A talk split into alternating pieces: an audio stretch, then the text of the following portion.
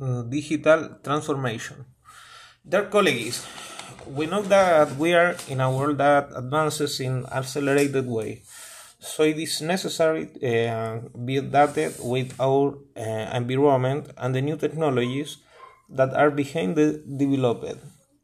It's our responsibility uh, be aware that we must take advantage of the best way to guide our customer service and personalize this relationship with the most important thing we have that is the vocation of service oriented to customer service.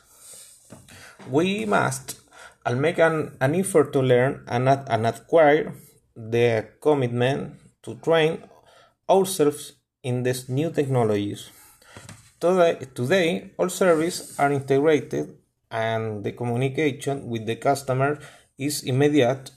Uh, different, differentiating factor that we must achieve is the personalization of services. We must be able to improve our internal communication and be able to adapt to these new processes. This factor, uh, this factor are the key to generate information of our processes in real time to, to generate accurate accurate information that's allowed allow us to make decisions more accurate to which we can get